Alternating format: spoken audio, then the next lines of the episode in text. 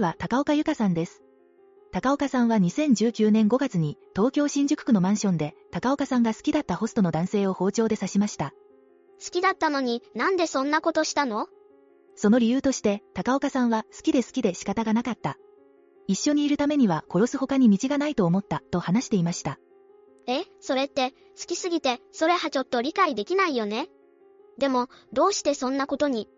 二人が出会ったのは2018年10月頃、高岡さんが歌舞伎町のガールズバーで店長をしていたところに、そのホストが客として来店したんです。その後、二人は交際し、高岡さんは彼をホストクラブでトップにするために、様々な手段でお金を稼いでいました。本当に彼のことが好きだったんだね。でも、それがこんな結果に。高岡さんは彼が自分から離れていくと感じ、寝ている彼を刺したんです。ですが、彼は命をつなぎ止め、高岡さんには懲役3年6ヶ月の実刑が確定しました。また、二人の